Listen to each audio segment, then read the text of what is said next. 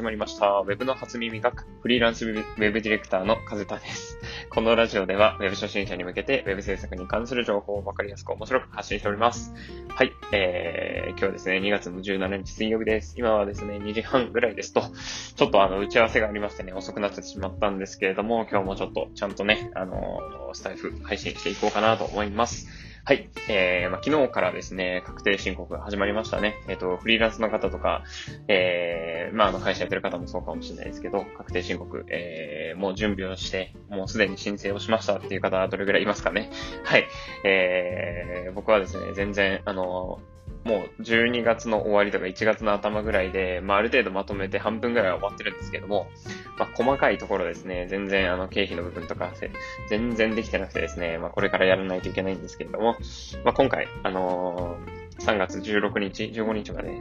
だったのが、まあ、4月まで伸びたと。1ヶ月伸びてますんで、ちょっとそこら辺余裕はあるんですけれども、こういうのは夏休みの宿題と一緒で、えー、早めにやった方が、後々自分が困らないと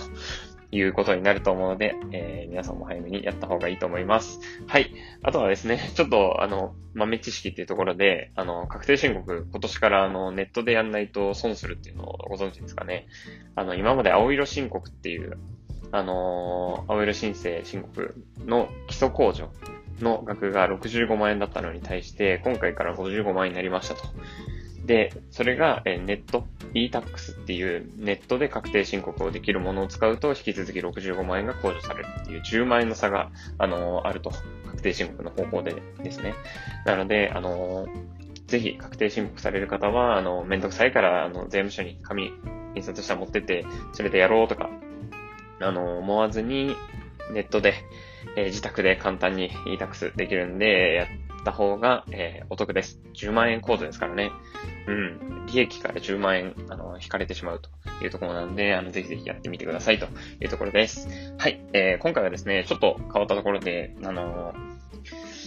よく会議とかで聞くけどよくわかんないなって言葉ってあるじゃないですか。難しい、なんか横文字で並べられて何言ってんだみたいな話があると思うんですけど、まあ、それに関することで、えー、ウェブに関する知識、情報を教えていこうかなと思います。今回のお題はですね、えっと、DX って何、えー、よく会議で出る用語をわかりやすく解説っていうところをお話していこうかなと思います。僕もですね、DX ってなんだみたいな、デラックスかみたいな話があったんですけど、まあ、ここら辺ちゃんと調べてちょっとお話していこうかなと思ってます。えー、まずですね、DX っていうのはですね、デジタルトランスフォーメーションかっこいいですね。デジタルトランスフォーメーションの略というところで、まあ簡単に言うと、まあアナログからデジタルに対応していこうね、みたいな話なんですよ。うん。まあ、なんだそんなことかと思うんですけど、ここら辺結構入り組んでて分かりづらくて、まあ今ってあの結構デジタルが発展してきてる世の中になってきているので、昔からある会社さんとかの、その、まあ、サービスもそうですけど、会社の体制とか仕組みですよね。ビジネスモデルなんて言われるものを、えー、デジタルに合わせて、えー、デジタルを取り入れて、えー、変えていこうね、みたいな、あの、まあ、施策というか、取り組みのことを言うんですよね。まあ、アナログのままだと、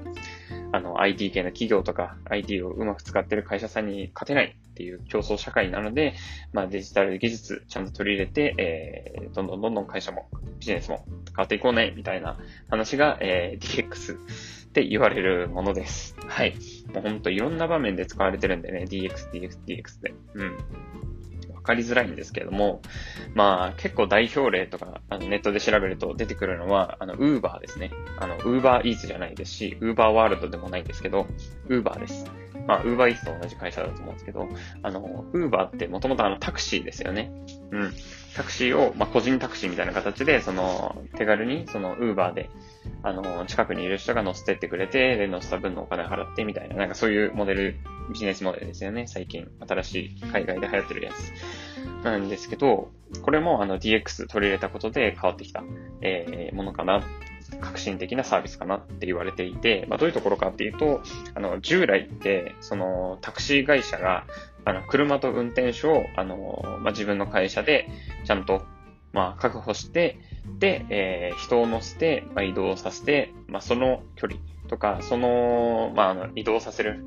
簡易的に移動させるようなのをサービスとして、えー、売っていくっていうようなビジネスモデルだったと思うんですけども、まあ、ウーバー自体は、車も、その、なんていうんですかね、運転手みたいな人も自分で確保してないじゃないですか。うん。自分で持ってるのは、その、そういう車と運転できる技術ある人で送ってあげる。で、お金を稼ぎたいって意欲がある人と乗せてってほしいとお客さんをマッチングさせるっていう。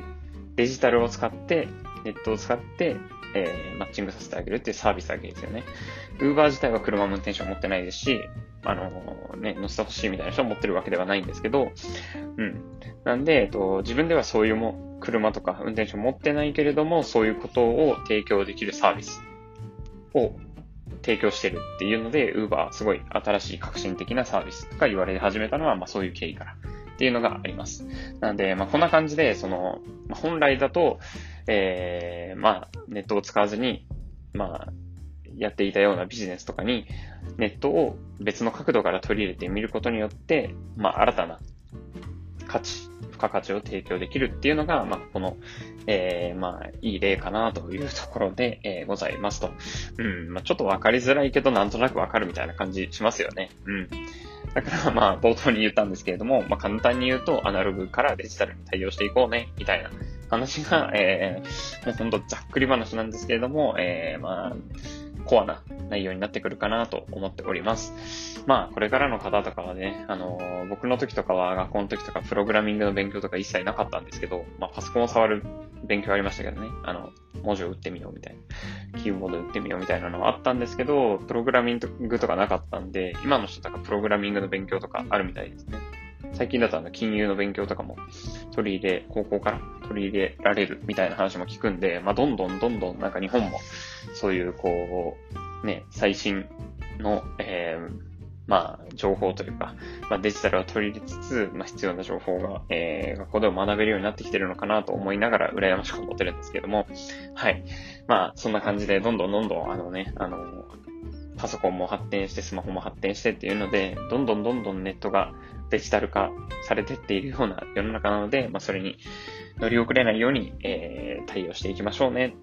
っていうような、えー、お話でした。はい。まあ、DX。まあ、今回のお話を聞いて、まあ、ある程度分かってくれるとすごく嬉しいんですけれども、僕の説明が下手じゃなければ、なんとなく分かっていただけたんじゃないかなと思うんですけども、まあ、会議でよく DX、DX って、なんか、こうね、上司の方が言ったりとかするんで、今後は、まあ、ドヤ顔で、ああ、なるほど、なるほどって理解して、えー、何かそういう自分で、えー、周りでそういう、まあ、自分がやってる、自分の会社のビジネスと、まあ、自分の持ってる知識とかを活かして、えー、まあ、より付加価値を社会に提供できるみたいな案があれば、まあ、会議でぜひ話してみたら、お、君やるね、みたいな感じになるかと思います。はい。最後ちょっと適当でしたね。投げやりみたいな。はい。そんな感じですね。今回は、まあ、DX って何っていうところで、まあ、よく会議に出る Web 用語っていうところで、えー、説明も兼ねてお話をしていきました。はい。いかがだったでしょうかまあ、そんな感じですね。このラジオでは Web に関する知識、経験、情報などお話ししております。はい。良ければいいねとフォローいただけると幸いです。あとはですね、コメントとかアドバイスとか気軽にいただけるととても嬉しく思っております。はい。あとは、えー、ツイッターも発信してます。ツイッターではですね、えっ、ー、と、まあ、こんな感じで、えっ、ー、と、わかりやすくっていうところで、まあ、ウェブ用語って横文字が多かったりとかして、すごいわかりづらいものっていっぱいあると思うんで、まあ、それを、えー、咀嚼して、えー、発信をして、まあ、こういう意味だよ、みたいなことを言って、あとは、まあ、勉強になりそうな、わかりやすそうな記事があれば、それも一緒に貼り付けて、えー、発信しているので、えー、興味のある方は、ツイッターの方も覗いてみてはいかがでしょうか、というところで、今回は、え DX に関してお話してきました。では、えー、今日ももう後半戦というところですけど、えー、週も半ばというところで、まだまだ仕事いっぱいありますね。はい。今週も頑張っていきましょう。ではまた。